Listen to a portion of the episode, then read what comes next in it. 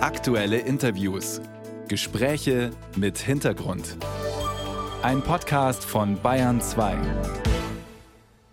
Recep Tayyip Erdogan, seit 20 Jahren ist der 69-Jährige der starke Mann der Türkei. Erst als Ministerpräsident, seit 2014 als Staatspräsident mit weitreichender Macht. Doch was lange nicht für möglich gehalten wurde, Erdogans Einfluss bröckelt. Ein ganzes Oppositionsbündnis macht bei den Wahlen morgen gemeinsam Front. Bayern 2 kurz erklärt. Etwas mehr als 64 Millionen Türken sind weltweit zur Wahl aufgerufen. In Deutschland waren bei dieser Wahl rund 1,5 Millionen Türken wahlberechtigt. Es gibt zwei Stimmzettel, da schließlich Parlament und Präsident gewählt werden. Zur Parlamentswahl treten 26 Parteien an. Der Stimmzettel ist einen Meter lang. Auf dem Stimmzettel für die Präsidentschaftswahl sind die Kandidaten abgebildet. Recep Tayyip Erdogan, der auch Parteichef der islamisch-konservativen AKP ist, möchte als Präsident wiedergewählt werden. Kemal Kılıçdaroğlu von der säkularen CHP stellt für Erdogan eine ernsthafte Herausforderung dar. Es gibt zwei konkurrierende Wahlbündnisse, das der regierenden AKP von Präsident Erdogan und das der oppositionellen CHP von Kılıçdaroğlu. In ihren Bündnissen sind jeweils auch Kleinstparteien, die in manchen Landesteilen keine Aussicht haben, die 7-Prozent-Hürde zu nehmen. Deshalb kandidieren einzelne Mitglieder dieser Parteien in den für sie schwierigen Regionen auf den Listen der beiden Lager AKP oder CHP. Und wie dieses spannende Rennen morgen ausgehen könnte, das fragen wir den türkischen Politikwissenschaftler Professor Hüseyin Bakci. Wir erreichen ihn in der türkischen Hauptstadt. Hallo nach Ankara, Herr Bakci. Hallo, äh, beste Grüße aus Ankara. Steht die Stimmung, Herr Bakci, im Land wirklich auf Wechsel? Könnte es zu einem Machtwechsel in der Türkei kommen? Ja, es könnte kommen, wie es äh, zurzeit äh, aussieht. Mathematisch gesehen äh, wird die Opposition gewinnen.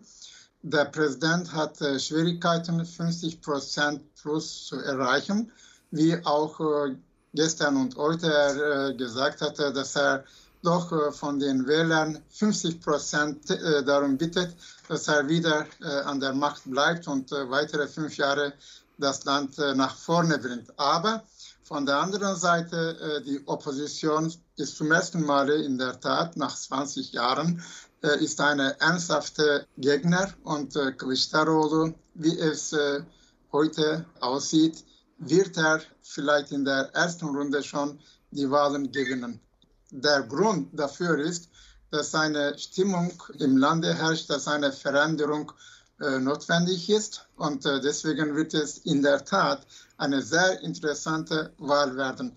Ich persönlich äh, als Beobachter der türkischen Wahlen seit 21 Jahren, ich habe aber auch nie so gesehen, dass der Präsident zwar weiterhin glaubt, äh, dass er gewinnen würde, aber nicht äh, seine Leute in der Regierung. Und da bröckelt es natürlich und wir werden mal sehen, am Sonntagabend, ob es wirklich zu einer Veränderung kommt. Aber die allgemeine Stimmung ist, die Türkei ist bereit für eine Veränderung. Mhm.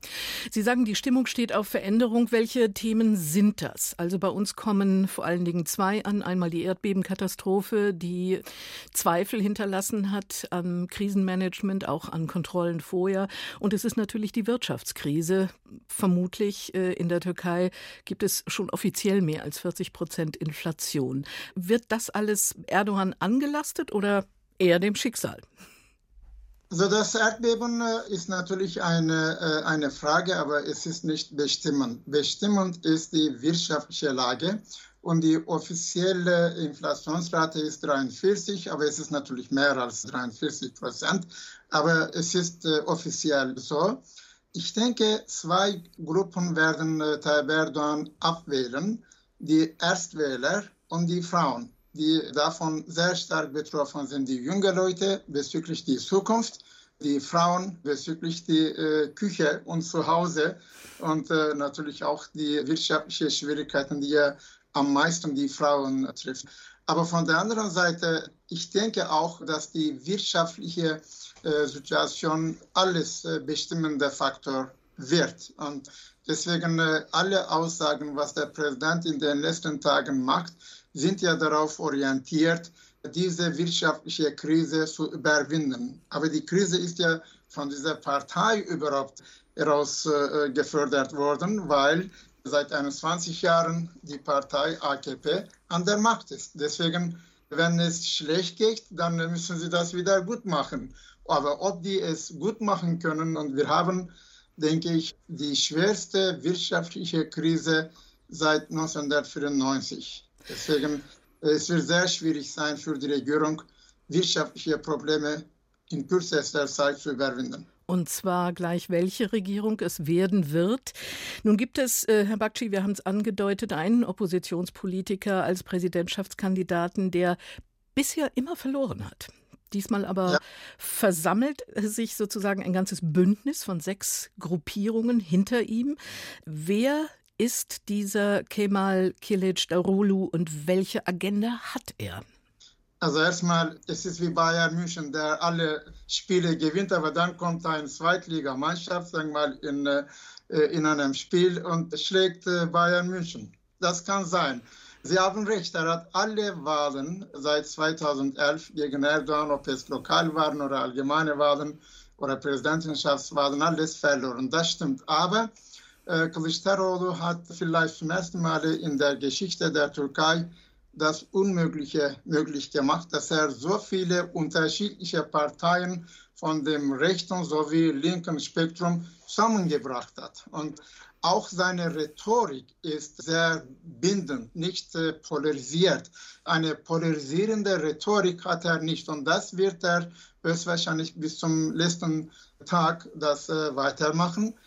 Ich denke, äh, die Regierung, was Tayyip Erdogan bis jetzt diese polarisierende Rhetorik gebraucht hat, wird auch den Preis bezahlen, dass er einfach die Gesellschaft so auseinandergedriftet hatte. Deswegen, Kılıçdaroğlu ist, äh, wie gesagt, ein Verlierer, aber könnte am Sonntagabend der Gewinner sein. Wer äh, zuletzt lacht, lacht besser, sagt ein deutsches Sprichwort. Und ich denke, Zurzeit äh, hat er alle mögliche Unterstützung, nicht nur von seiner Koalition, aber auch von der kurdischen Partei, ehemalige IHDP, die ja nicht zwar auf dem Tisch ist, aber die Bereitschaft erklärt hat, äh, seine Präsidentschaft zu unterstützen. Und das wird äh, für ihn höchstwahrscheinlich wohl genug sein, in der ersten Runde die Sache zu Ende zu bringen. Die Erwartung an ihn ist die, von einer beginnenden Autokratie ähm, zurückzugelangen in die Demokratie. Frage, Herr Bakci, was würde ein Machtwechsel nicht nur in der Türkei, sondern auch für Deutschland und für die EU bedeuten? Könnte es sein, dass zum Beispiel ein EU-Flüchtlingsdeal mit der Türkei dann aufgekündigt wird?